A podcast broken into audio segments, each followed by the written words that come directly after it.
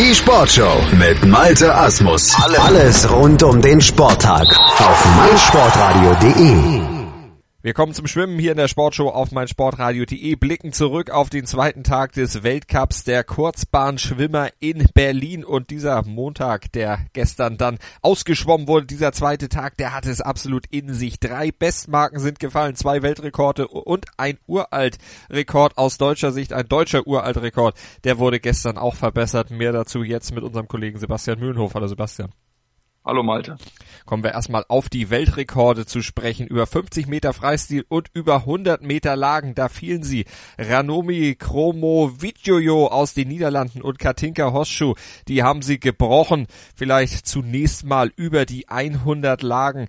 Da war's Katinka Hosschuh. Ja, genau. Sie hat direkt mal zu Anfang des äh, Abends mal ordentlich einen rausgehauen. Direkt im ersten Wettkampf des, des Abends hat sie wirklich einen Weltrekord geschwommen. Eine wirklich ganz, ganz starke Leistung von Anfang bis Ende wirklich ja voll durchgezogen, hatte eine Angangszeit von unter 26 Sekunden und das ist schon wirklich schon überragend. Das muss man auch ganz klar so sehen. Die zweite dahinter war schon vier Zehntel Rückstand. Die alle anderen hatten eine Zeit über 27. Also ähm, das war dann doch schon sehr, sehr deutlich. Sie hat gezeigt, sie will es unbedingt wissen ähm, hat da wirklich ein unglaubliches Rennen ins hingezaubert. Sarah Sjöström konnte mit ihr eigentlich äh, nicht mithalten. Sie ist ja auch jemand, die über die Kurzdistanzen sehr, sehr gut ist. Das wissen wir ja. Aber diesmal hatte sie wirklich keine Chance, gegen Atinka Hoschzu mitzukommen war am Ende dann über acht, knapp acht Zehntel hinter ihr, ähm, aber hatte doch noch einigen Vorsprung vor der dritten, äh, Jamaikanerin Ali Atkinson, die mit 58-12 äh, ja auch 18 Rückstand hatte auf Sarah System. Mhm. Also ganz, ganz großartiger Erfolg für Katinka Hosschuh, dann über 100 Meter Lagen. Ihr 230. Weltcupsieg, auch das muss man sich erstmal als Zahl auf der Zunge zergehen lassen. Das ist schon wirklich beeindruckend.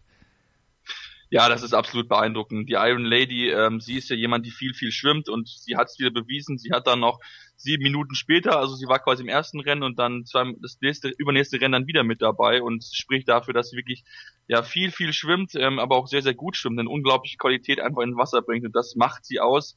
Ähm, sie macht das wirklich sehr, sehr gut mit ihrem Partner zusammen, der ja auch gleichzeitig ihr Trainer ist. Es ist ein unglaubliches Duo dort und sie kriegen das immer wieder sehr, sehr gut hin, ähm, auch äh, ja wirklich top da zu sein, wenn es drauf ankommt. Ähm, und die Leistungen sprechen auf jeden Fall für sich.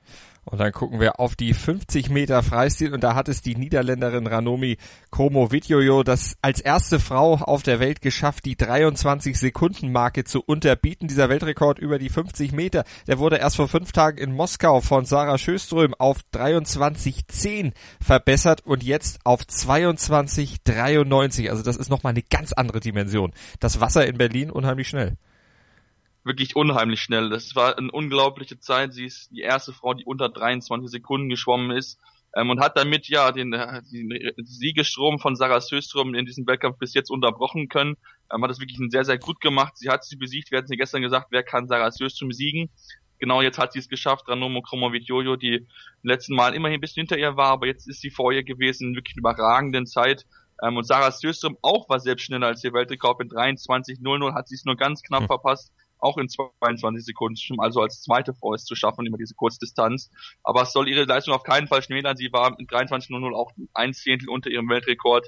Dritte wurde die äh, Australierin Katie Campbell, die dann schon knapp sechs Zehntel zurücklag und ein bisschen Abstand hat zu diesen beiden Damen da vorne.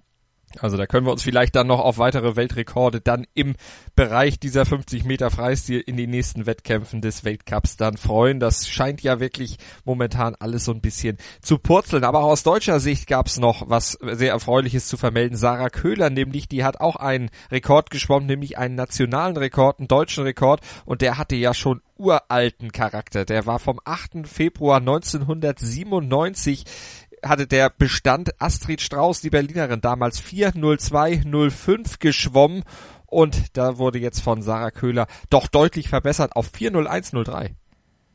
Genau, sie hat es endlich geschafft. Sie war wirklich sehr, sehr happy. Sie hat es immer wieder angepeilt, diesen Rekord jetzt zu brechen und jetzt hat sie es geschafft. Ähm, spricht dafür, dass sie wirklich eine gute Form hatte. Ähm, sie war natürlich profitiert davon, dass sie direkt neben der Siegerin Miriam Belmonte geschwommen ist und mhm. so sich, somit sich ein bisschen ziehen lassen konnte von ihr. Und sie konnte auch gut mithalten, ähm, muss dann irgendwann natürlich abreißen lassen, weil Belmonte noch ein bisschen besser ist als sie. Hat dann noch das Rennen klar gewonnen mit ja, fast vier Sekunden Vorsprung auf Sarah Köhler. Ähm, was aber auf keinen Fall die Leistung von ihr schmälern soll. Das war wirklich ein gutes Rennen, darauf kann sie auf jeden Fall aufbauen. Ähm, sie muss, wie gesagt, gucken, dass sie das ähm, wie mal wieder häufiger abrufen kann, dass sie noch ein bisschen eine Schippe drauflegt, noch ein bisschen besser in der Qualität wird, ähm, weil sie hat die Anlagen, wir haben es jetzt hier gesehen, deutschen Rekord zu schwimmen, ähm, für die ganz Großen in diesem Bereich natürlich fehlt es ein bisschen, klar, mhm. aber wenn sie es versuchen kann, dauerhaft bei WM, Halbfinale, Finale mitzuschwimmen, denke ich, das ist auf jeden Fall im Rahmen und das muss sie jetzt gucken, dass sie das hinkriegt. Ähm, sie hat auf jeden Fall schon mal andeuten lassen, dass sie das auf jeden Fall sehr, sehr gut hinkriegen kann. Und sie war selbst ein bisschen überrascht, weil sie selber sagte, ich bin aus vollem Training rausgeschwommen. Äh, dass man dann so eine Zeit schwimmen kann, das fand sie selber etwas erstaunlich, aber sie hat es geschafft und eben diesen Rekord, der über 30 Jahre Bestand hatte, dann endlich geknackt. So soll's doch dann auch sein. Aus deutscher Sicht sowieso recht erfreulich. Dann auch der zweite Tag. Es gab einen kompletten Medaillensatz. Über Silber für Köhler haben wir schon gesprochen, aber einen Sieg gab's auch für Philipp Heinz. Der hat über 200 Meter Lagen ja schon am Sonntag bereits Gold geholt und jetzt waren auch die 400 Meter dran und auch da hat er zugeschlagen. Genau, auch da hat er zugeschlagen, wirklich ein super Rennen wieder von ihm gezeigt. Ähm, er ist wirklich jetzt in einer guten Form, er beweist jetzt, dass es gut für ihn läuft im Moment, ähm, konnte sich äh, gut absetzen zu Anfang, ähm, ist dort auch mit seinem Kollegen Jakob Heidmann, der direkt neben geschwommen ist, konnte sie gut zusammenhalten. Jakob Heidmann hat dann ein bisschen abreißen müssen zum Ende hin, ist dann Vierter geworden in 4.07.20, ähm, hat auf der letzten Bruststrecke, also von 250 auf 300 Meter, so ein bisschen Zeit verloren, sodass es dann nicht gereicht hat für den äh, Podestplatz, den der äh, dritte Platz, den Aiton äh, Sweeney auf Südafrika eingenommen hatte. Zweiter wurde der Italiener Federico Torini.